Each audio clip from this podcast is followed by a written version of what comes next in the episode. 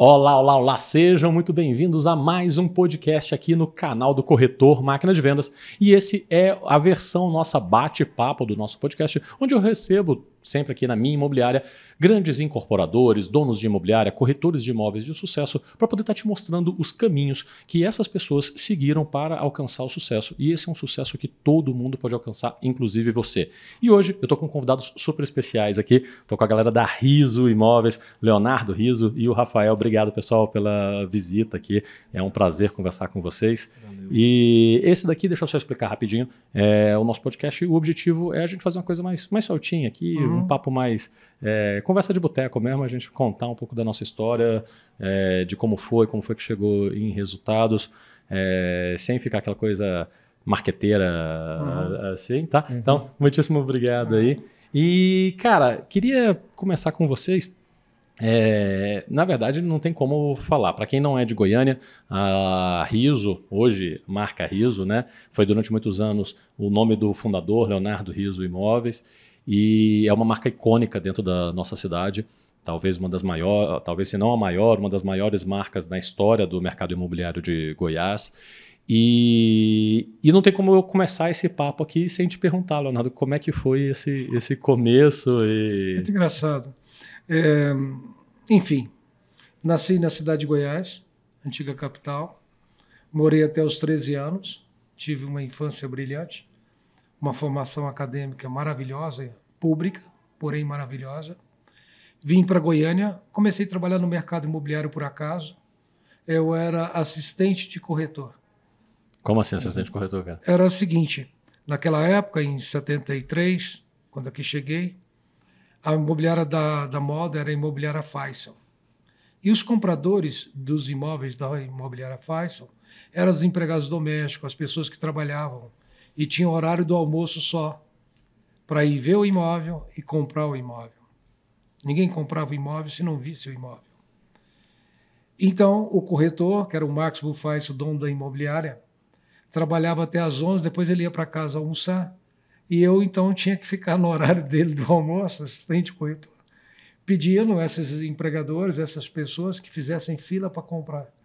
Então eu tirava o pedido e ele chegava, assinava recebia comissão e me dava 20% do que ele ganhava como corretor.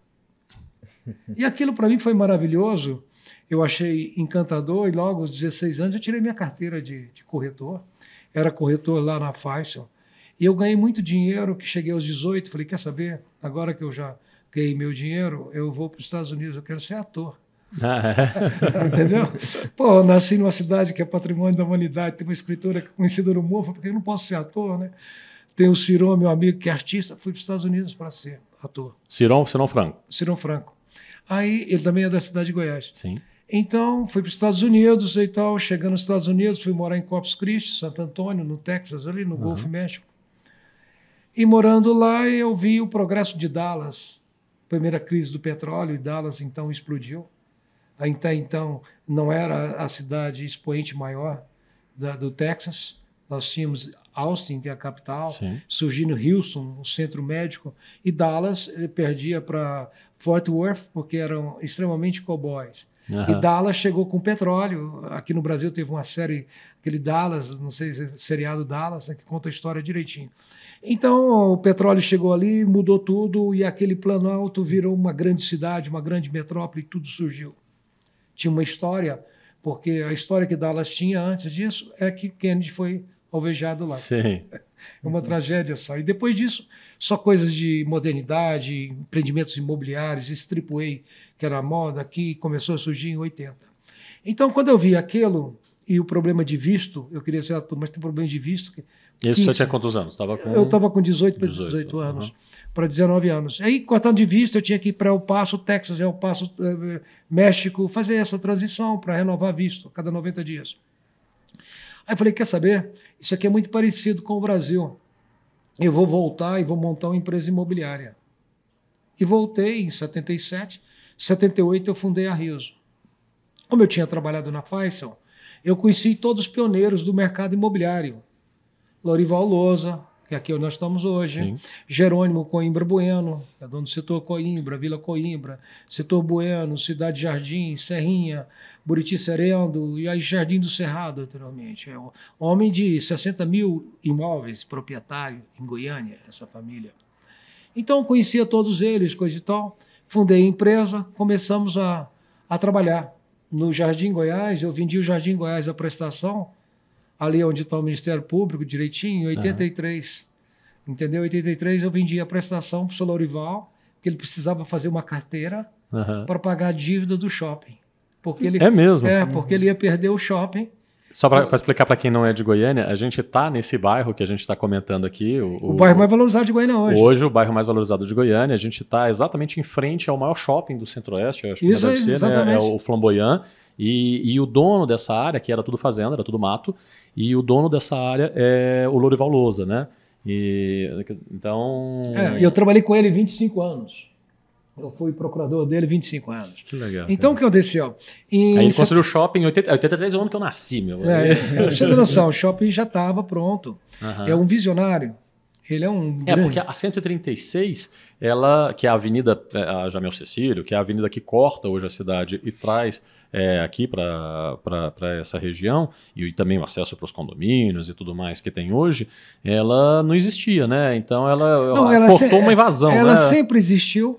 Acontece que esse fundo de vale do Correio do Botafogo, Aham, como era uma área pública, ela foi invadida. O poder público nunca ocupou o seu espaço. Sim, Então ela foi invadida. mas já era duas pistas. Não era uma, era uma pista só. Aham, O que, que aconteceu? Era preciso abrir a segunda via, porque esse sistema que liga é essa GO, mas esse não é o único. Você tem o 83 que liga com a Tílio, Sim, você tem esse aqui da Unip que dá segmento e você tem Laranjeiras. Então você tem cinco veias artérias que levam para essa região.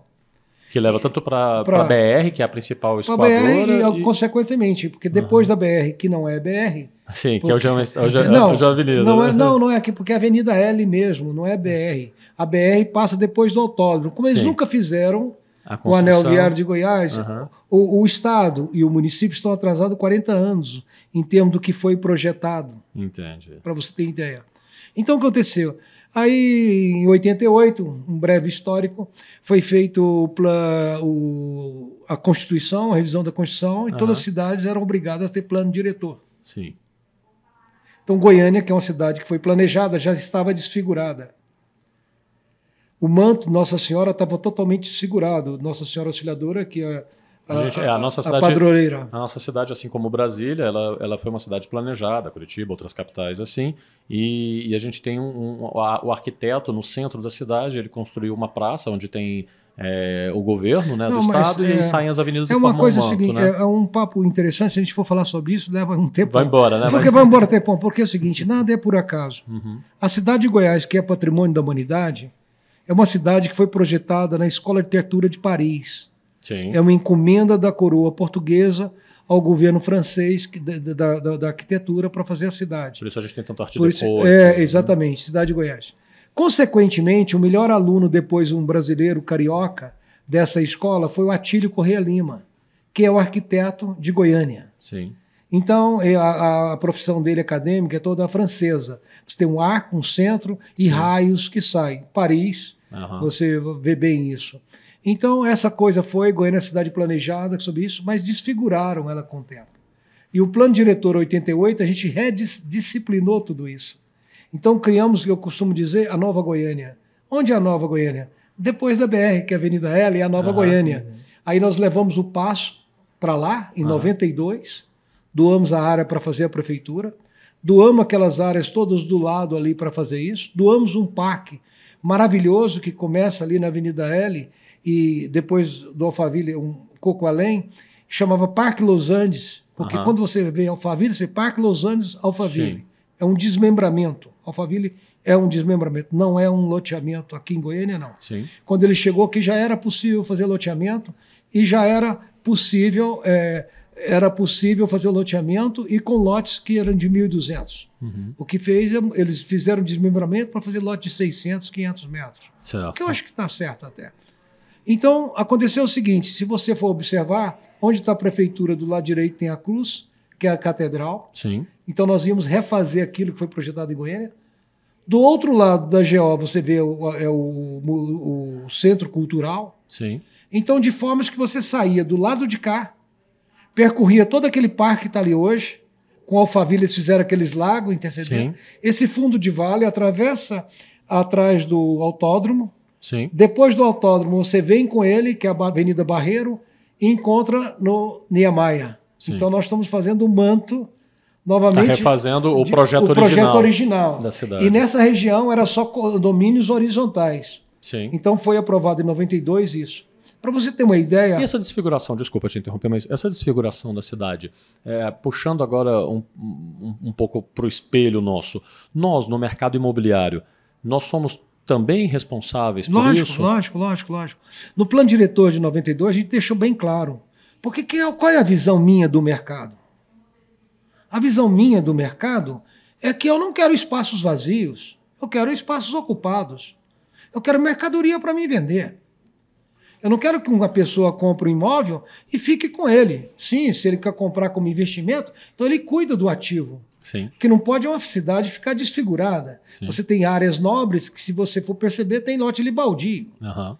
Entendeu? A ideia, a ideia é, A é- ideia- é fazer adensamento. né? Adensamento. Adensa- Essa é, é- é a ideia. Então, surgiu o imposto progressivo em 92, que todo mundo achava um absurdo. Mas o imposto progressivo é para quem tem acima de 2.500 metros. Então, o cara poderia ter cinco lotes, Sim. que não teria esse negócio. é para ele não segurar a cidade segurasse, assim, né? E não poderia fazer parcelamentos sem, sem ter toda a infraestrutura. Em 92, não podia eh, ter parcelamentos em fundos de vale. Então, Sim. o que acontece? Isso é um movimento que aconteceu, na verdade, no Brasil inteiro. Brasil também. inteiro. São Paulo teve muito Brasil isso. inteiro. O que, que também, aconteceu? Então, esse jogo que estava eh, definido que seria daquele jeito, quatro anos depois entra um novo prefeito, entra com um projeto, entra atendendo interesses de grupos, grupos que querem adensar onde não poderia adensar, acaba adensando. Então, virou essa coxa de retalho hoje, nossa. E, e me, me conta um negócio, isso foi tudo baseado só em força política ou, ou rolava muita grana também para poder fazer com que os caras Não, eu, até diria para você só de forças políticas mesmo, porque não- o mercado não gera essa grana para poder pagar essa comissão. Entendi. Entendeu? E eu não tô é- falando porque, por exemplo, eu acompanhei Brasília. E, cara, lá em Brasília, Águas Claras, Não, eu vi três Brasília- administradores Brasília- regionais saindo Brasília- presos de lá. Não, pô. não, mas Brasília tem uma coisa muito simples, que eu acho também que é inaceitável, isso eu dizendo, Uhum. é inaceitável que a maior imobiliária de Goiânia não seja a prefeitura. é inaceitável. Aham. Por quê? Porque ela tem que fazer políticas sociais. O segredo do IRI está aí. Toda a gestão dele, no primeiro ano, ele desapropriou, ele arrumava um, um espaço para ele fazer Mutirão, 4, 5 né? mil casas, porque ele sabia que ele estava lá plantando alguém que iria votar nele pro resto da vida, por gerações. Sim, Ele estava dando a dignidade básica do cidadão, que é moradia. sim. Isso é louvável. Essa foi a atitude dele, fez assim Redenção, na primeira, bairro Feliz, isso, e chega agora no Jardim do Cerrado, que para mim será o maior bairro da região metropolitana de Goiânia. Mas é um bairro que ele já existe há 45 anos, projetado, não é ontem. Sim. No mercado imobiliário não existe mágica. Isso é ilusão. Você não sai de um alqueire para um metro quadrado e para uma fração com menos de uma geração. Sim, claro. É impossível. É, não dá para comprar de tonelada e vender de miligrama assim, né? Brasília, Brasília é o contrário. A Terra Cap é dona do espaço, ela Sim. luteia e vende. É. Aí, ela vai colocar em licitação que você tem que tomador. Se É. o cara tem interesse, dá um dinheiro por fora para o cara soltar o negócio. É, mas a, gente tem muita coisa O mercado ambiental irreal. também. é ambiental, mas é uma né? coisa irreal. Brasília É real, é é irreal. verdade, é verdade. Tudo que existe em Brasília, a maioria não pode, mas em Brasília você vê. É, é verdade. Mas enfim, então voltando aqui, eu tô perguntando isso porque eu tô perguntando para todo mundo que vem falar comigo, é, que vai me contar um pouco dessa história, é, e, e todo mundo tem me falado a mesma coisa. Não, a gente não passou por pedido de dinheiro nem nada, mas obviamente tinha uma Mas o movimentação custo. política, o que né? que é o seguinte: se o jogo fosse 10% a mais ou 10%, tudo bem. O problema não é esse. O problema é que o poder público não tem obrigação com o tempo. Uhum, sim, E o empreendedor só trabalha com o tempo. claro. Começo hoje, termina amanhã. Então você entra com um projeto de uma Ferrari na prefeitura, ele sai de lá um Fusca. Sim. Que corta daqui, corta dali, e com pessoas que me desculpem, que às vezes não estão nem preparadas para estar ali. Que não tem Porque para- né? Não, porque a maioria dos cargos dessa prefeitura, dessas pessoas que decidem, é comissionados. Sim. Eles nem são funcionários de carreira. É, não vai estar tá lá no longo não estudou né? para estar tá ali para fazer aquele negócio. É um cargo político. Então o mundo Sim. político interferiu no mundo administrativo do município e isso paralisou tudo. Então hoje um vereador ele indica tantos funcionários, indica tantas coisas. E não é possível ser assim. O município tem que ser um agente arrecadador permanente para poder ser um agente de divisão de, de distribuição de renda. É inaceitável um município igual a Goiânia ter déficit de 10 mil unidades, muito simples. Pega o prefeito, vai ali, baixa um decreto na área tal, eu quero assentar essas pessoas, e acabou. Entendi. E, bom, vamos lá, a gente deu uma, uma saidinha aqui da, do, da, dessa primeira linha que a gente estava falando, você foi então para o Texas, que legal isso. Fui para o Texas, você voltei. Você viu esse eu, modelo eu, e volta para Goiânia. Vim para Goiânia e fiz. Então, é o modelo, por exemplo, do Texas, minha ida para os Estados Unidos, uhum. condomínio fechado. Condomínio fechado a gente implantou aqui em 92. O Parque Los Angeles é aprovado por nós em 92. Está aí onde é a prefeitura, onde está o Alphaville, a região mais dentro.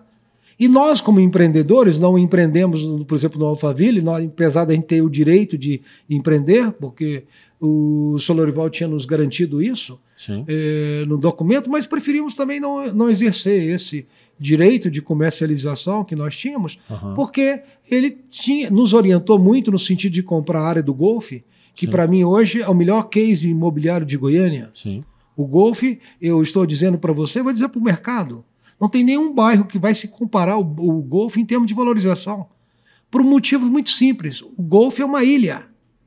Ninguém percebe isso. O sistema viário, que é que nós estamos falando aqui da Sim. 136 no início, Uhum. e do, do Alphaville e todos eles, agora com a Avenida Barreiro, que vocês estão vendo França ali que saiu, Sim. dá para perceber, aquela avenida chega no golfe. Também, só para poder explicar para o pessoal que não é daqui de Goiânia, a gente tem um vetor de crescimento da nossa cidade, que é aqui na região sul, exatamente onde nós Que estamos. está projetado há 45 anos, não estou falando aí, nenhuma novidade. tem- é um condomínio atrás do outro sendo montado e, e é, o- é realmente o local que mais E- se valoriza. E mais valorizado de Goiânia. Aham. Hoje você tem essa região. Então o que acontece? Essas coisas foram, foram aprovadas lá em 88. Então você veio, saiu do Texas entendendo esse movimento urbanístico, que ele não é um movimento total de adensamento, assim, né? Ele é, é- é- são espaços maiores. É- é um- é né? são ordenamentos de espaços maiores. É. Então você tem que estar concentrado de quem são os proprietários, como que eles pretendem desenvolver isso. Eu costumo dizer que a gente é grandes gestores de, de bens. Aham. A gente é gestor Sim, de você está mexendo com, com, com gente muito rica e que E- também não é fácil de convencer Lidar. de lidar. E né? com a sucessão, então, é muito mais difícil. E você bota isso há 44 anos atrás. Entendi. Hoje é mais fácil. Hoje as pessoas sabem o que é home office, sabe? O que é manager office, sabe? Uhum. Eh, Administration office. As pessoas sabem disso. Mas antigamente não sabiam disso. E o que nós fazíamos, a Riso fazia, é sempre trocar esses conhecimentos que adquirimos lá fora e fomos atualizando todos os anos. Há 44 anos que eu viajo todo ano, duas vezes por ano, dos maiores desenvolvimentos imobiliários do mundo. Agora, por exemplo, no final, estou indo para Dubai para ver a exposição de Dubai, mas a gente, o objetivo é o Cairo, é o Egito, porque eu não sei se você sabe, a notícia saiu essa semana, mas a gente já está acompanhando há três anos. A China vai fazer uma cidade para ser propor ser a nova capital do Cairo. Porque Cairo virou uma cidade inadministrável, com 21 Sim. milhões de pessoas, ruas que conectam com ruas, sabe? Problema saneamento, problema sério. Então eles vão fazer uma nova cidade.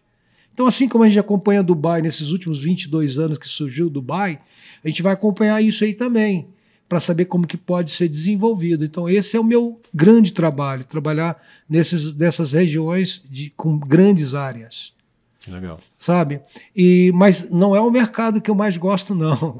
o mercado que eu mais gosto é o varejo do dia a dia, sabe? É você ter É, produto. é, é, é, você falou uma palavra agora, desculpa, que eu acho fundamental e é a primeira vez que eu escuto alguém falando no mercado imobiliário e eu advogo muito isso. Nós somos varejistas.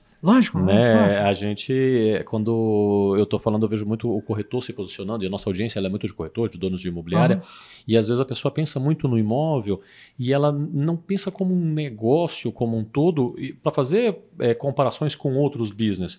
E eu, particularmente, antes de entrar no mercado imobiliário, eu já tinha tido experiências, eu tive casa de câmbio, já tive clínica médica, já, tive, já, fui, já empreendi de, em vários setores, Aham. até quando fui convidado pelo meu, so, meu sogro, que é meu sócio aqui, é, para vamos para o mercado imobiliário ele já estava fazendo isso há mais de uma década. E, e, eu trago muito essa visão também de produto, de varejo, de vamos achar Nossa, exemplos claro. nisso. E, mas essa não é uma figura maior é, do mercado. Eu né? gosto muito do varejo porque eu tenho um varejo com um mercado global. Sim. Sabe? Todos os corretores participam de todos os produtos de todos. Ele está no meio. Sim. Não é porque tem uma seleção. Isso são para essas empresas lançadoras que só existem no Brasil. Empresa lançadora de produto só existe no Brasil. Lá fora, o cara é empreendedor, ele lança o produto, quem vende é qualquer corretor autônomo no mercado. Sim. Tem acesso ao produto, porque na realidade quem paga o corretor é quem compra. Sim. Então é muito melhor o quem compra ter um corretor privado, claro. bem assessorado, do que ele comprar um imóvel sem corretor. Sim, claro. Evidente que é.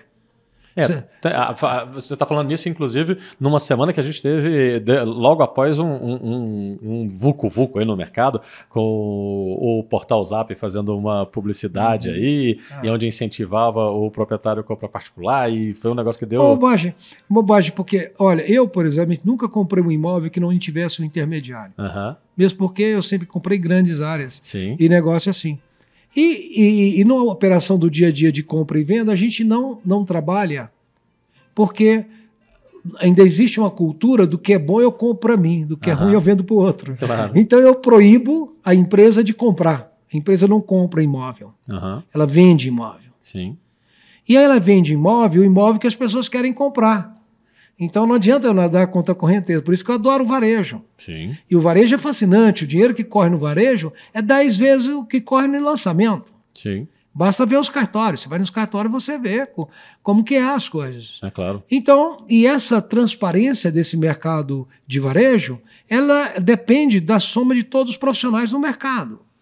Sabe? E isso vai balizar, inclusive, TU, que se discute aí hoje tudo. Eu não sei por que, que a prefeitura fica fazendo planta de valores sem que ela tenha em mão todos os tributos que se paga de TBI, uhum. de transferência imobiliária, sabendo os valores reais. Sim. Então, só pegar aquilo que ela sabe a oscilação ela que sabe, teve lógico, de avaliação, fica esse negócio do outro achar que vai 45%. Isso é um absurdo. Uhum sabe? E tá, mas aí, beleza. Então a gente, você vê isso como varejo, eu concordo plenamente. É, eu estava comentando até, a gente teve esse movimento que eu também acho que é uma bobagem de é, essa questão. Você vê isso como um problema? Porque de verdade, eu acho até que a gente fez um alvoroço e tá certo de fazer um pouco de alvoroço com o portal Zap para meio que mostrar os Não. dentes. Mas você acha que isso é um problema real do mercado hoje? Você, tem, você acha assim, puta, é um puta problema porque o, o cliente vai fechar direto com o, o proprietário? O peer-to-peer? Olha, eu acho o seguinte, o bit... Olha, eu acho isso. É, vou ser sincero. Uhum. O cara que vende direto para o comprador, no uhum. mínimo ele está perdendo. Certo. Ou está ganhando demais do comprador. Sim. Alguém, né? Alguém. Se ele tem um profissional, ele vai fazer uma análise. E eu costumo dizer uma coisa muito interessante. Eu costumo dizer que imóvel sem renda uhum. é amante sem uso. você só paga a conta, se você for fazer a conta. Então, eu vou comprar um imóvel para quê? Primeira coisa, então, o Rafael vai ser o melhor manager, o melhor executivo de imóvel de varejo de Goiânia, eu não tenho dúvida. Por quê? Porque ele trabalha, ele diz que ele não gosta de vender. Uhum. Mas o que, que ele faz? Ele só quer atender o cliente dele em cima do que ele quer. Uhum. Então ele é um excelente vendedor. É isso aí. Cara, é, é, tem uma... Sem saber, ele é um grande vendedor. Você já viu o chorão do Charlie Brown Jr.? É. Ele fala assim: eu falo tudo que ela gosta de escutar. Deve ser por isso que ela vem me procurar. Eu falo, cara, essa é a música da minha vida. É, é exatamente. É. Eu costumo dizer, a gente nunca vendeu nada, as pessoas compram. Uhum. Mas, o Fábio, eu acho que é o seguinte: no mundo, todas as profissões de intermediação, eu acho que elas estão fadadas a meio acabar Sim, a não há, há uma pressão do mercado, né, para fazer isso. Que as empresas se capacitem, né, se desenvolvam nessa questão, né? Claro, consultoras mas, imobiliárias. Mas, mas vai assim, ter plataformas é. que vão cortar o intermediário. É, mas, mas, mas, o, o, que eu tô perguntando é mais ou menos o seguinte: é porque existem plataformas que eles, ele, ele, ela pode até automatizar certos processos. E a gente, eu também gosto muito de acompanhar o que está acontecendo. Talvez eu não esteja no nível de vocês ainda de estar tá olhando o Cairo já, mas meu, meu radar talvez seja um pouco menor. Mas eu também sempre estou acompanhando. Eu também eu, eu, me mudei até, fui morar um tempo nos Estados Unidos. E, e cara, eu vi um monte de, de empresas lá fazendo testes, inclusive fazendo teste que eles chamam de peer-to-peer, -peer, né, que é uma pessoa comprando direto da outra. E todas essas, essas iniciativas elas deram na água. Tanto que hoje eles estão muito mais ligados com as associações de corretores, fazendo muito mais incentivo. É, é modismo. Que... O mercado imobiliário é um modismo também. É um modismo. Se você nunca fez um, esse podcast que nós estamos fazendo, era uma Uhum. coisa que não existia há dois anos. Sim. Hoje nós estamos aqui tendo isso. Então, são ferramentas que vão nos levar ao encontro da satisfação. E o, o- o foco no final sempre vai ser um, né? Vai o patrão, um, o patrão aqui é, é muito Então, claro. eu O patrão costumo, dizer, cliente, eu né? costumo dizer, eu não acredito ninguém que tenha comprado imóvel que não tem um, um expert no assunto do seu lado assessorando que tem feito bom negócio. Não conheço. Aí você falou uma coisa interessante, que tem um expert.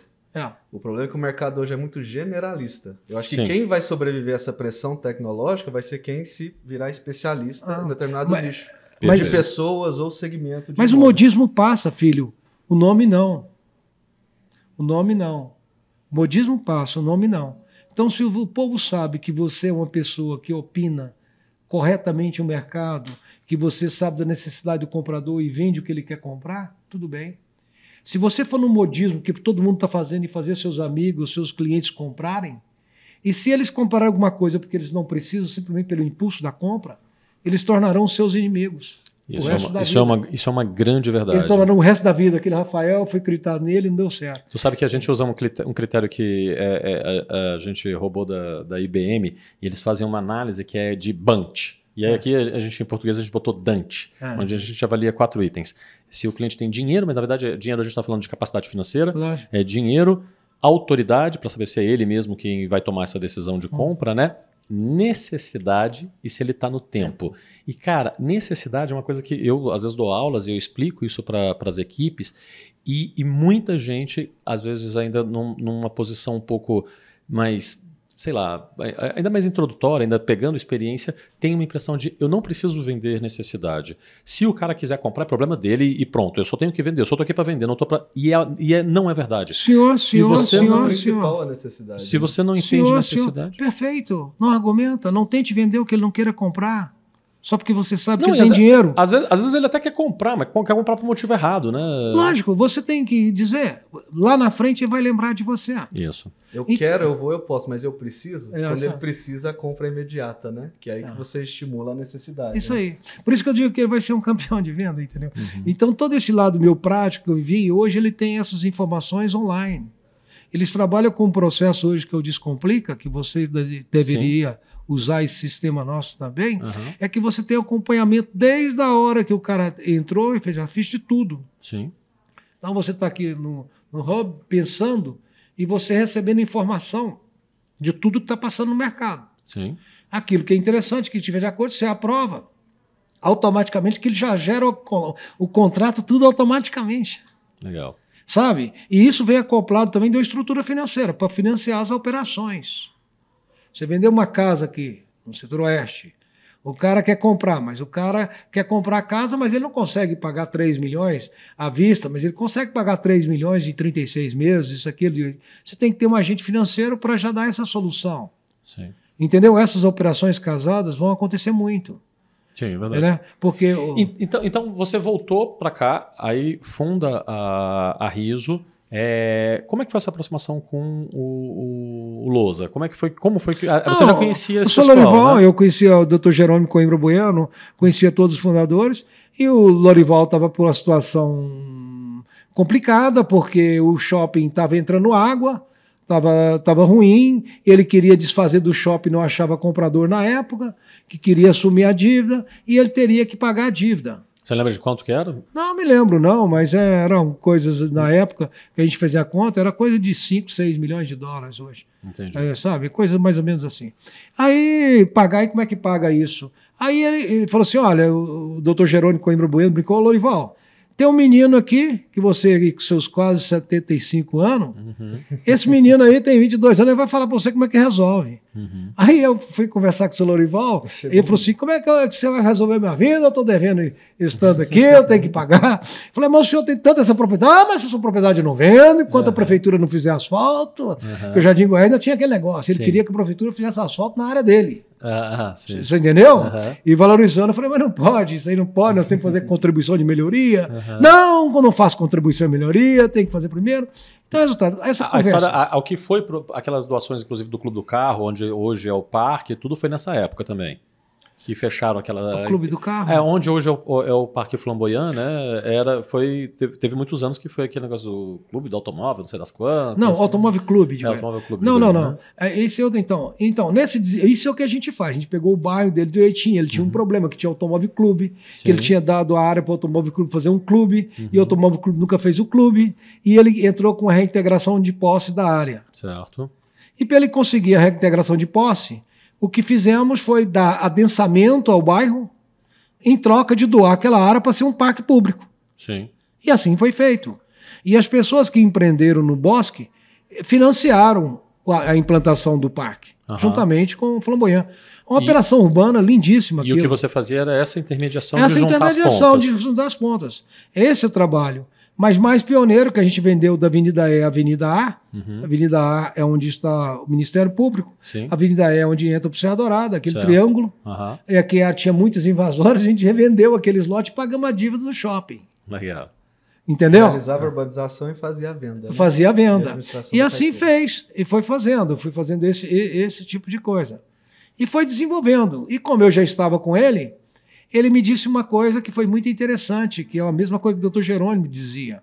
Ele dizia o seguinte: olha, em Goiânia, se você abrir os braços como Cristo Redentor, você tem Senador Canedo e tem Trindade. Uhum. Você tem Santo Antônio, que é abaçado, aquela região, e você Sim. tem Aparecida. Só que a Aparecida está totalmente tomada. Uhum. O loteamento de Aparecida é da década de 70, Sim. 80. Então, todo, todo tomado. Então, muitos poucos espaços vazios. Já Trindade tem pouco na época, Sim. nessa região de Trindade. Então a gente concentrou nessas grandes propriedades nesses extremos. Então, Senador Canedo, a gente é pioneiro há 30 anos em Senador Canedo, o terminal de, de ônibus de Senador Canedo está dentro do Canedo 1. Sim. E nós estamos entrando agora no Canedo 4, com outra figuração de entregar um bairro pronto, como é na América. Uhum. Porque esse setor também de loteamento, nós acreditamos que ele morreu.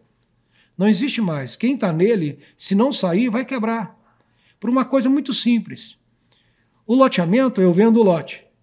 O cara tem dinheiro para me comprar o lote. Mas não tem para construir. Não tem dinheiro para construir. Uhum. Então o bairro vai ficar sempre desfigurado. O bairro ficando desfigurado, todo ano, o cara que está me pagando está me cobrando. Manda arrumar o bairro, manda uhum. arrumar o bairro. Está eu fazendo a limpeza. Por outro lado, está o município me tributando violentamente. Sim. E me negativando hoje em dia na legislação. Uhum. E depois da negativação, ele pode entrar na minha conta e bloquear meu dinheiro do imposto. Então, eu vou entrar entre a, o mar e o rochedo, o marisco, uhum. no caso. Então não existe mais você fazer isso. Foi num tempo primário. É, porque antigamente ainda fazia sentido. Ainda fazia... Porque a gente não, não, tinha um agente financiador, tinha, a gente. Mas o, o cara vinha no final de semana, ele construía com mas isso morreu, ali, Mas né? isso morreu também porque a interferência do judiciário no mercado é total. Por exemplo, eu tenho um contrato irrevogável e retratável. Eu não posso destratar com quem comprou de mim, se valorizou. Sim, sim. Mas quem comprou de mim pode, pode destratar a hora que ele quiser. Sim. Então, é uma coisa desleal. Sim. Começa daí. Outra é revisional. Outra é indenização. Outra é aquilo, aquilo outro. Então, morreu. Hoje você tem que fazer um bairro, fazer uma casa em cima e vender e sair fora. Não dá para carregar carteira com esses riscos que existem hoje. Mas você acha que isso foi assim, eu entendo a parte Evolução do jurídico, natural do mercado. Mas, mas, mas por um outro lado, a gente tinha um mercado eh, que é comum de países pobres, que leva muito para o improviso quando a gente vende só o lote, porque o cara, o cara consegue pagar e ele mesmo vai construir. Constrói uma meia água e muda para lá e sai é, ma, é, mas aí também é, é Que digna hora... digna que tem. É, aí não ele, tem reboco, Não, né? nada. Ele vai criar um porco, ele vai criar uma galinha, porque é o sustento dele, e o cara do lado quer fazer uma casa boa, como é que ele vai fazer uma e, casa boa? E quando a gente vê esses movimentos hoje de incorporadoras, como que trabalham com o popular, como a MRV, como essas grandes incorporadoras, uhum. a gente tem todas as críticas do mundo, mas o fato é, é, elas dão viabilidade financeira junto com o programa de financiamento espaços vazios. Ocupa os espaços e outra. E o cara ele vai o... trabalhar com outra coisa, né? É, parece um país normal, né? Um desse normal. jeito. Então, mas é, porque é o seguinte, é um sucesso deles. Porque eles pegaram essa classe juntamente com a garantia do financiamento e abriram capital e tem dinheiro para isso. Então, é o correto. Mas você nunca vai ver o MRV numa extensão de uma cidade. Não. Ela sempre vai estar no meio da cidade. Sim, claro. Então, a área é adensada, não tem segredo. É. Entendeu? Sabe que tem mercado. Outra tem coisa é água, é fazer expansão. Fazer ela está no limite da cidade. É né? outra coisa. É nós estamos jogo, falando né? de loteamento. Então, também, se nós não tivéssemos feito esses loteamentos há 40 anos atrás, nós não teríamos hoje as melhores áreas de Mas Goiânia. você, você, é, diferente de outros players, você não era o cara que a família era dono de todos, de Nunca todos os terrenos, não, né? nunca fui ter dono. Então, é o terreno. é, não, eu tô Vou- falando porque muita gente Vou- que ganhou vou- dinheiro, ele era o terreneiro, Vou né? te falar uma coisa impressionante. O senhor vai- me chamar. Metade das pessoas que conhecem acham que eu sou bobo e as outras metade têm certeza. porque é o seguinte, eu vou dizer para você por quê. Eu tenho outro lema. Uhum. Eu administrei esses caras, tem 100 mil imóveis que eu vendi. Vamos ver aqui, Jardim Goiás. Aham. Bueno também, tá? Bueninho, Cidade Jardim. No Jardim Goiás, eu que vendi esses lotes a prestação. Sabe quantos lotes eu comprei no Jardim Goiás? É. Nenhum. Eu sabia que ia densar tudo. Aham. Eu não fui contratado para ter lote, fui contratado para fazer um trabalho de gestão de bens. Entendi. Eu, eu tive que me conformar que eu ia ganhar no todo e não comprando um, dois lotes. Claro. tá. Você está me entendendo? Então eu vi tudo isso. Eu alegro, chego aqui hoje, vim aqui no seu escritório. Na esquina, esses dois prédios, Metropolitan e Brookfield, eram áreas públicas Uhum. que o setor público licitou, só não citou a casa de vidro. Sim. Aquela outra esquina que você vê, aquilo ali eu vendi a prestação para um amigo meu, aonde está a drogaria. Aham. E ele nem comprou a prestação, comprou à vista na época. Aham. Eu falei, o negócio é bom.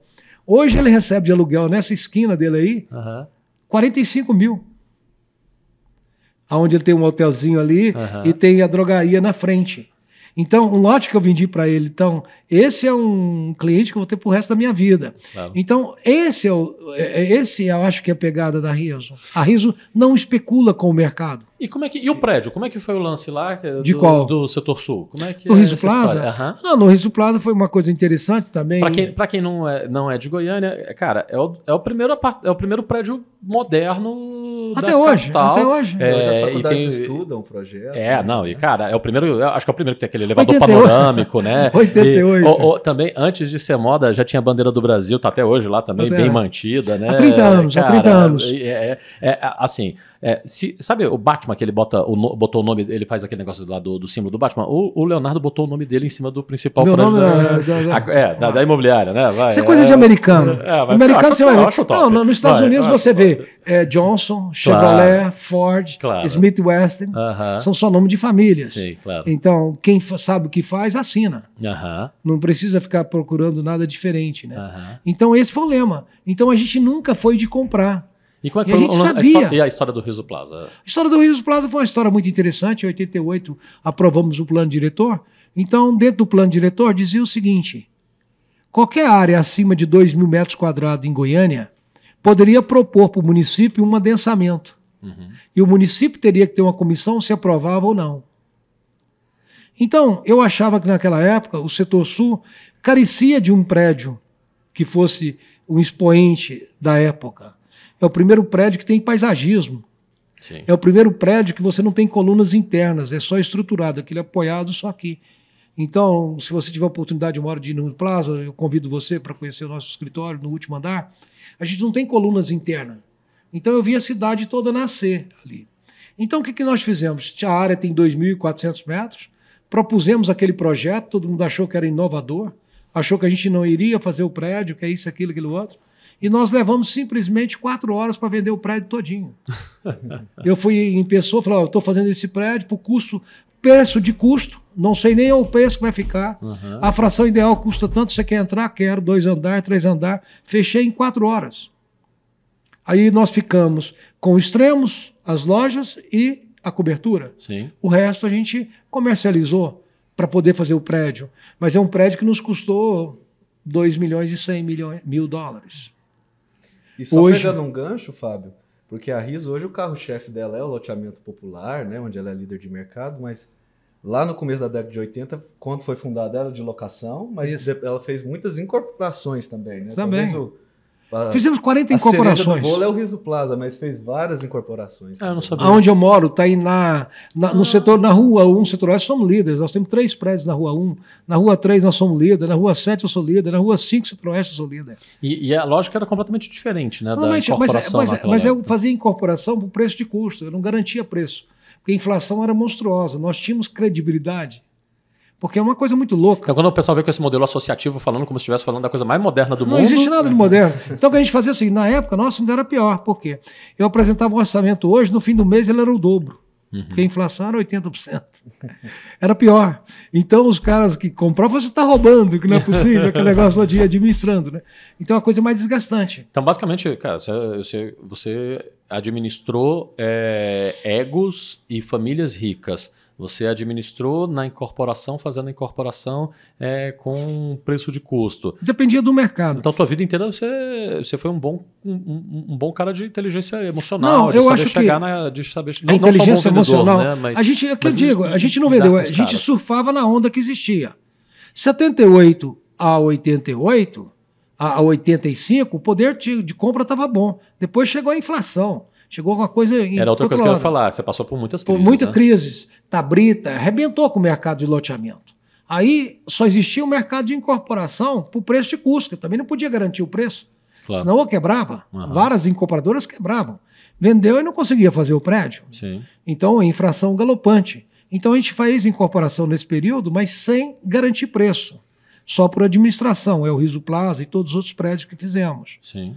E quando nos investamos em fazer incorporação, fizemos quatro prédios. Três nós fizemos com recurso próprio e um nós tomamos financiamento. Esse um que eu tomei financiamento me comeu os outros três. Para você ter uma ideia. Saí do mercado de incorporação zero a zero, achando ótimo.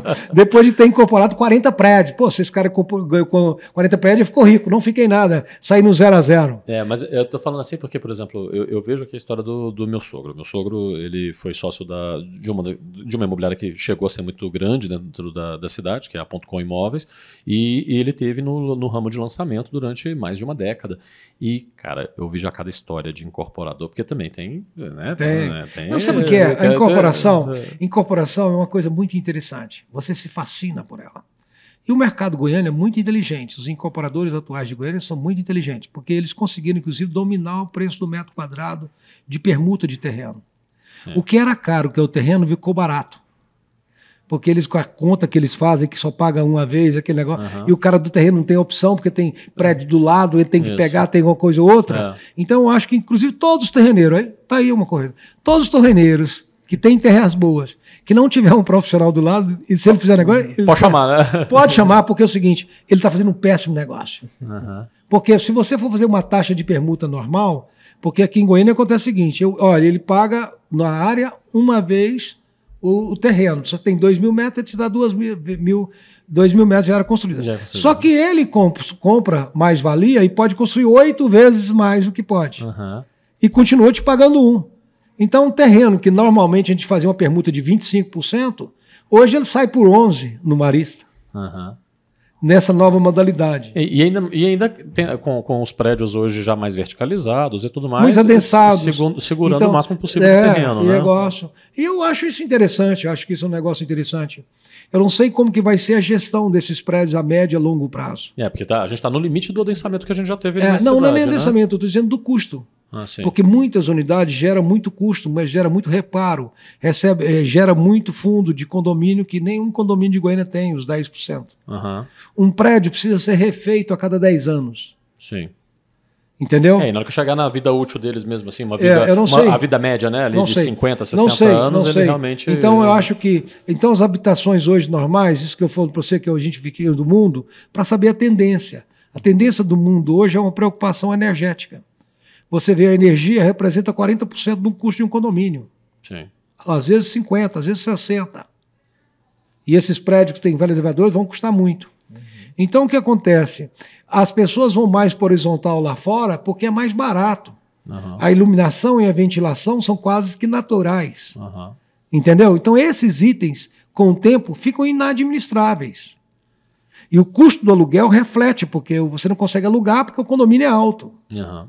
E não acompanha, entendeu? Eu, eu gostei muito dessa, da- da- de- dessa tua observação de, de falar, eu, eu segui as tendências, porque essa também é uma, uma, uma questão que eu acho que às vezes aflige muito os profissionais e que não deveria ser, porque, cara, é- é- o, o mercado ele é tão grande, mas ele é tão grande, que você falar assim, não, eu vou, eu vou controlar o mar, é uma coisa meio... Ridículo, é, ridículo. é meio ridículo. Estamos É, aqui de passagem. a gente, a gente navega nisso, né? Então, a- muita gente me pergunta, ah, e, e quando o mercado muda? Eu falo, cara, quando o mercado muda, eu mudo, pô. Eu, eu já mudei de mercado tantas vezes. Ah, É isso aí, não, e você né? é clássico. No meu caso, por exemplo, eu digo que eles vão ser porque eles têm ferramenta para isso. Aham. Na nossa época não, não existia.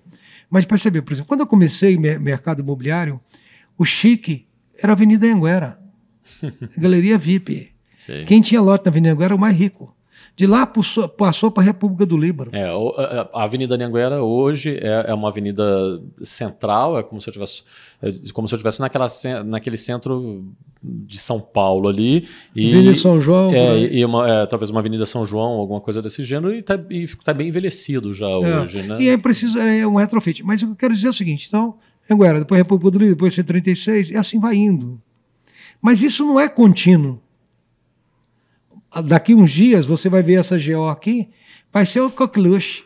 Esses malls que estão vendo nessa região aqui Sim. vão ser os coqueluches que você vai chegar com o seu carro e na loja que você quer. Ninguém quer ir num prédio que você pega o elevador para ir para o térreo, do térreo você pega outro elevador, dá outro CPF para subir para cima. Ninguém vai fazer isso. Aham. Entendeu o que eu estou dizendo? Essa é uma coisa que não existe mais. É, é, Essa pandemia fez a gente entender que isso é uma coisa obsoleta. Eu posso fazer um call, posso fazer interagir. É, tanto que as va- a valorização dos condomínios e tudo isso está. É. Então, o- a pessoa vai ter muito home office. Então, vai mudar todos esses E o público conceitos. popular, que é o, o- o público carro-chefe O, de o- vocês? o público popular hoje, eu diria para você que ele está desassistido. Porque os financiamentos, como você diz, eles estão reservados, não estão acontecendo em grande escala. E para o médio e alto, ele está comprando porque ele não acredita na rentabilidade que ele estava tendo. Ele viu o dinheiro dele, não está rendendo nada. Uhum, Então, meu dinheiro está rendendo 3%, a inflação está 4%, estou perdendo 1%. uhum. Então, eu vou imobilizar Sim. vou desfazer do dinheiro, entendeu? E, e- e isso que aconteceu. Então, média e alta renda nós não temos produto, e na baixa renda, os loteamentos tradicionais nós não estamos vendendo, e o que nós vamos vender são unidades prontas daqui para frente. Esse é o mercado. Esse é o movimento Movimento. hoje, é, é vender. É. Então eu vou vender um lote para o cara, eu vou vender o lote para ele. Você quer comprar um lote? Quero. Mas eu quero saber se ele tem renda para pagar o lote e a casa. Porque se ele não tiver, eu não vou vender o lote. Porque eu só estou adiando o meu problema. Sim. Entendeu? O que eu quero dar para ele é uma dig- moradia digna. Mas mesmo os, os loteadores maiores, você vê, a Alphaville teve aquela valorização imensa, né? E depois a depreciação foi gigantesca Não. também, porque é muito difícil para eles Olha ter aqui. rentabilidade Não, não, terreno. não, não é verdade. Você vai pegar a Alphaville, como você tem a Alphaville aqui em Goiânia. Não, não, eu não digo, não digo o empreendimento, eu Não, digo não, a empresa. não, né? mas a Alphaville, eu quero te dizer. Essas empresas que fizeram Alphaville, o que, que a Alphaville fez? Lá em São Paulo, na região de Campinas, eles eram conhecidos, coisa e tal, é um Sim. modismo. Aham, Aí vieram para as capitais e pegaram as melhores áreas. sim. Com o nome de São Paulo, com banco atrás, fazendo a obra, coisa diferente, falando uma linguagem diferente. Nós, Sim. nós nem comprávamos muito esse enlatado nessa época. Aham. Aí ele chegou e fez os grandes loteamentos na cidade, não deu erro. Quem comprou no Alphaville aqui, Goiás, ganha muito dinheiro, comprou a 150, hoje é 2.500 metros. Aham. Então ganhou muito dinheiro, todos esses condomínios de Goiânia. Aí o que, que eles fizeram? Não satisfeito com eles, eles lançaram terras de Alphaville. Sim. Sabe, jardins também, várias as coisas. Não é verdade que todos os jardins vão ter a mesma valorização. Claro. Não é verdade que todos os alfavilles vão ter a mesma valorização. Claro. Quem comprou terra de alfaville deve estar arrependido até a quinta geração. Você está entendendo? Agora, quem comprou alfaville aqui está rindo até a quinta geração. Sim, claro. Então, eh, cada caso é um caso. É, Por isso que eu estou dizendo que. Vendeu no hype, né? É no hype. É o que eu estou dizendo. Então, aí não vendeu, ele empurrou uma venda. Aham. É, mas não vende de novo, Não, né? não vende de novo. Não vende de então, o novo. que eu estou querendo dizer, o mercado não é assim. Eu vendo para o pai, para o filho e depois para o neto e para o Espírito Santo. Mas tá, mas por exemplo, hoje a gente vê players como o Jardins da FGR aqui, que é pegou muito esse modelo de Alphaville e tudo mais, foi para e eles também já estão partindo para também para Não, incorporação. a F já é um né? caso à parte, uma casa à parte, porque eles ganharam na velocidade de aprovação. Eu sempre costumo dizer isso. Então, aquilo que me custa cinco anos para aprovar, para a FGR custa cinco meses. Entendi. Custava. Porque há uma influência muito grande de poderes, entendeu? Sim. Nesse processo aí. Então, para eles é fácil atropelar todos os processos, pegar as áreas e fazer o que eles fizeram. Mas você vê que não é todos os jardins também que tem valorização. Você olha o jardim deles aí, o- aqueles outros ali, espanhóis ali em Senador Canedo, Aham. eles a partir do quê? Para fazer casa. Então eles estão querendo Sim. vender casa com negócio. Mas, mas Porque só é o lote tendência? não vende mais. É uma, É- é uma é- tendência também natural. Aham. É uma evolução natural. É, eu digo, até Alphaville, por exemplo, também, eh, na hora que eles foram debriefar ali, foram analisar direito mesmo a parte financeira, eles falaram, puta, é, cara, essa conta não fecha, porque não tem tanta área para onde ir e, e a rentabilidade não é tão alta dentro do, Isso aí. do, do- do lote, né? Então, eh, acho que essa revisão vai ser uma revisão natural para todo mundo, para todo o mercado. E né? outra coisa, aquela parceria que se fazia antigamente, hoje vai ser difícil, porque o custo de implantação de um condomínio é muito alto. E as exigências do município são muito grandes. Entendeu? E se não bastasse isso, o tempo de aprovação é fundamental. Eu advogo que os loteamentos, essas coisas, os empreendimentos deveriam ser aprovados tudo online. Claro. Porque se a prefeitura aprovou, entra dinheiro. E se entra produto para fazer, ela tem o que fiscalizar. Aqui não. Aqui fiscaliza antes da coisa acontecer. Você entendeu? É o único lugar a do mundo. prefeitura não tem dinheiro. fica- As coisas aqui são inversas. Aqui no Brasil. É, me, me adianta, me adianta aí, né? É, não adianta isso. aqui no Brasil, se eu quiser sair com o bolso cheio de diamante, eu saio, ninguém me fiscaliza. Aham. Agora, se eu entrar com o iPad, eles vão lá e tomam meu iPad. E, e, Leonardo, e, e como é que foi esse movimento que você estava me falando também, é, de passada de bastão das gerações que você acompanhou? Você era o, o, o, o cara mais jovem acompanhando esses, essas Ah, pessoas que eu eram os tinha 20 proprietários? anos lidando com garotos de 75. é mais ou menos assim. Ah, E, e como é que foi essa passagem? Você, assim, eu digo, a tua experiência com, com os sucessores? com sucessores? Não, geralmente foi boa e também não. No caso especificamente do, dos. E, co- e como é que isso reflete hoje no que você está fazendo? O Rafael está aqui e, e ele... Reflete, foi um ensinamento que eu tive, como que eu quero tocar o negócio. Aham. Para você ter uma noção, a Riso tem 44 anos de existência. Há 22 anos, a Riso tem um conselho de gestão. Há 22 anos que eu não assino um cheque na Riso. Há 22 anos eu vivo de dividendos da Riso. Há 22 anos que a Riso não paga a minha secretária, não paga o meu carro, não paga a minha gasolina, não paga meus almoços, minhas festas. A Riso me paga dividendos. E eu, se você perguntar para mim se eu quero outra vida, não quero. Entendeu? Por quê? Porque eu acho que uma empresa são as pessoas que trabalham na empresa. E se essas empresas têm um, ambiente de trabalho onde ela sabe que quem fundou a empresa não tem o direito de chegar ali e fazer um vale, elas vão respeitar essa empresa. E passa para os filhos também. E passa para os filhos também. a esse gente mesmo começou no chão de fábrica. Do chão de fábrica, exatamente. Então, o que, que acontece? Não tem vida fácil. O que é ser empreendedor? É você fazer, pagar quem contribuiu, trabalhar com você primeiro, e se sobrar, você come. É verdade, é, é aquele negócio, né? A gente, e, e todo corretor, ele é um empreendedor também, né? E- e- Cada corretor é um exato. empreendedor, isso, né? Isso é um ensinamento para o corretor. Por exemplo, eu nunca tive uma CLT na minha vida, nunca assinei uma carteira. Eu também nunca tive. Então, um dia, eu nu- tenho orgulho nunca tive, disso. nunca tive um décimo terceiro, uma férias. Não, também nada. Então é o seguinte, e vou dizer para você, eu sou o cara que mais tem o tempo do mundo. Ah, tem liquidez? Tem liquidez, porque eu nunca gastei tudo que eu ganhei. Sempre fiz um, um PGLB forte. Aham. Entendeu? Então, minha relação com o dinheiro, se você me perguntar, nem eu sei que eu tenho. Eu tenho uma secretária que ela faz isso para mim. Ah, eu preciso disso? Não preciso. Mas acontece, se eu não preciso, eu estou deixando de ter um emprego a mais. Socialmente, eu não vejo isso bem. Sim, Entendeu? E eu pratico, parto do princípio que o dinheiro tem que circular. sim. O dinheiro não pode ficar parado. É. Porque senão a economia não gira. É, o, empreendedor quer mexer o doce, né? Exatamente. Senão não tem empreendedor, não tem doce. Aham. Então seria muito ruim.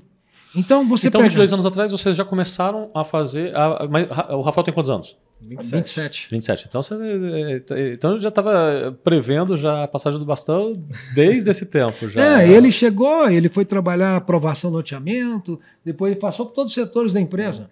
É, você Comecei e a sua irmã 2012 a também, né? Que, 17. Começou a trabalhar com 17, A minha irmã 2012. Gabriela começou com 17 também, depois ela foi estudar fora e voltou. A Vanessa começou um pouco mais tarde. A Vanessa começou como corretora já na minha equipe. que é um movimento que eu também tenho visto muito dos Ah. empresários, é, preparando cada dia mais Ah, a- é. essa Mas geração é também. preparando né? no sentido de conhecimento e não preparando para ser sucessores do próprio negócio. Porque o próprio negócio, a administração do negócio é muito complicada. Sim. Quanto menos, quanto menos paixão ela tiver, melhor. Ela ser racional. Porque lida com números. E como é, e como é que pode ser não, não ter paixão por um negócio fundado pelo seu pai que carrega o seu sobrenome no alto do prédio? Como é que esse. Eu estou fazendo essa pergunta porque a, a minha primeira empresa quebrou. A gente foi, a minha mãe abriu uma agência de turismo, a gente, eu trabalhei durante 10 anos, minha vida adulta virou em cima disso, mas eu sofri muito quando a gente teve problemas. E um dos erros que eu cometi foi que eu demorei muito para reagir e para fazer essas coisas, porque eu tinha essa paixão com o um negócio. E, e, é muito difícil para o empreendedor não ter essa paixão. Ah, Como é que faz com uma marca tão forte, com uma coisa assim, para não olha, ter essa paixão? Eu tinha o nome Leonardo Riso. Tirei uhum. o Leonardo, ficou o Riso. Meu sonho é ficar só os dois E. não é nada disso. É porque eu acho o seguinte seguinte: não pode ser eu. A empresa não sou eu. Sim. Eu fundei a empresa. A empresa é as pessoas que vão trabalhando na empresa. Então, a Riso, por exemplo, já nasceu dentro da Riso 122 crianças. Isso para mim é a minha melhor alegria. Eu sempre trabalhei com 80-20, 20 homem, 80 mulher. Uhum. Assim, porcentualmente, Entendi. entendeu? E mulher tem aqueles problemas seis meses engravida, eu acho isso uma solução. Sim porque ser mãe é uma coisa divina, que traz responsabilidade, traz disciplina. E não me arrependo nem um pouquinho. Então, o que acontece? Quando você toma essas decisões, eu vejo o seguinte: por ser gestor de bens, eu já vi pai brigar com filho, filho negar pai, famílias brigarem por causa de bens, coisa e tal. Então essa coisa ficou muito traumatizado na minha cabeça. É, você estava dentro da, da, sala onde acontecia essa acontecia briga. Acontecia né? essa briga todinha. Então eu falei, eu não quero deixar isso, eu não vou deixar problemas. Então a empresa eu fundei, mas a empresa não me pertence. A empresa pertence ao mercado, às pessoas que trabalham. Eu não tenho o direito de usar a empresa para fins que não sejam do que ela foi concebido. Entende? Então a empresa não pode pagar minha vaidade de querer ter uma Mercedes, de querer isso. Se ela tiver condições de me dar rendimentos para me comprar, ótimo. Se ela não tiver, paciência. Como se fosse um pai mesmo. Uma empresa Sim. é um pai. Então, o que, que acontece? É assim que eu toco, é assim que eu quero que os valores deles sejam. Porque eu acho que, de uma certa forma, a gente vai deixar muita coisa. Vai deixar muita coisa por fazer. Sim. Eu acho que o que a gente tem tá hoje. Só no começo. Só no começo. O que a gente tem hoje de áreas para implantar dentro de Goiânia, eu, eu diria para você que é coisa assim de perder de vista. Estou falando de 50 anos mais. Uhum. Então, se a gente for concentrar só em fazer o que a gente tem que fazer. Entende? Sim. Então não há, não, não tem por que ter essa preocupação. Ah, não, aqui assim eu quero saber. Tem um orçamento, tem lá eh, todas as regras estabelecidas, todo mundo sabe o que tem que fazer. É, uma gestão baseada em orçamento é, é, é uma questão fundamental. Às vezes é, eu, eu, vejo, porque eu, eu, falo muito com os corretores, é, de que o cara pode ter grandes resultados, e, e aí, uma coisa que a gente vê é os corretores sem entenderem essa dinâmica de que quando você chega lá no sucesso e começa a ter mais caixa, não está tudo resolvido. Muito pelo contrário, contrário. Você, você fica Olha, muito mais preso tem no orçamento. Tem outra coisa né? que eu aprendi. Eu não conheço empreendedor nenhum que tem dinheiro suficiente para empreender o que ele quer. Isso é verdade. Não conheço, nunca vi. Se eu, eu, eu, nunca vi, não é aqui não, em qualquer lugar do mundo. Sempre que eu encontrei um bilionário, ele tem um projeto que custa bilhões. Você entende? Então, o empreendedor é insaciável. E essa é a determinação. Então, quando você está querendo produzir, querendo fazer, e se você não puder preocupar em ter, a coisa flui. É só você ter paciência e tempo. Step by step. A coisa, você vai no pódio. Não pode ser no pódio de, de uma feira brusca, porque lá venta muito. Se você não estiver acostumado com o vento, você não vai conseguir ficar no topo. Entendo. Você está entendendo? Então, é a coisa do dia a dia que vai ensinando. Obrigado, Leonardo. Cara, prazer Oi. falar contigo. Obrigado, Rafael. o Rafael pouco falou, né? Pouco falou. E eu falei por ele. Eu já sabia. Comigo. Mas é o seguinte, é que é muito interessante. Eu sou encantado pelo trabalho, eu sou a pessoa mais feliz do mundo por ter a família que eu tenho. Não fui forçado. Nenhum deles foi forçado a trabalhar na empresa. Eu mesmo mudei para a Espanha porque um filho meu joga bola, minha filha foi comigo. Ficamos lá quatro anos na Espanha em cima disso, eu buscando conhecimento. Imagina você um dono de imobiliária podendo morar em Madrid e aqui. Sim. Né? Então, sou muito feliz por tudo. E eles terem gostado do que eu faço, do que eu iniciei. Porque o que eles fazem outro é totalmente diferente do que eu fazia. Mas é a mesma coisa. A batata frita é a mesma. O processo dele de fritar a batata, que tem menos óleo, Aham. menos colesterol, a batata é mais crocante e mais saborosa. Então, que com o tempo ele aprendeu a fazer esse arroz com feijão do mercado imobiliário com ferramentas que dão mais estabilidade, segurança para quem está comprando. Porque realizar um sonho é comprar um imóvel. E você vai ajudar uma pessoa a realizar um sonho, tem que ser um sonho brilhante, senão ela não precisa de você. Então, essa é a maior responsabilidade que eu acho que eu deixo para os corretores. É, eu já estou vendo esse movimento o tempo inteiro né, com a fundação, É, isso, que vocês isso, estão isso. fazendo, né? Porque a gente tem que ter orgulho do que a gente fez, do que a gente faz, do que a gente fará. Eu costumo dizer, quem é rico é quem dá ou quem tem? Eu acho que é quem dá. Quem tem o desprendimento de poder acreditar nas coisas e querer fazer um mundo diferente. Eu acho que essas pessoas são os que me fascinam. São esses doidos que me fascinam, porque eu costumo dizer que doido é quem não é doido. Porque senão você não consegue fazer nada, se você for analisar dentro da lógica. E outra coisa que eu quero dizer, não tenham medo de, de, de copiar nada. Olhe o que estão fazendo, veja o que você pode fazer melhor e venda isso. Sim, E amanhã o que que você pode fazer melhor? Venda isso. Esteja sempre se vendendo. sim. Assim como a galinha que bota e canta, e galinha que bota e não canta, o ovo é do tio. É verdade. Entendeu? Foi um prazer. Prazer é meu. E, e negócio do mercado imobiliário mesmo, se você quiser saber, é o Rafael. Aham. Ele hoje ele sabe muito mais do que eu, preço, porquê das coisas. A gente vai ter que marcar outro, né, Rafa? Mas, pessoal, muitíssimo obrigado, obrigado pela Obrigado, participação eu- eu que de- agradeço muito de, estar aqui. vocês. E muito obrigado a você que também, que está nos assistindo. Um grande abraço e até a próxima. Tchau, tchau. Valeu.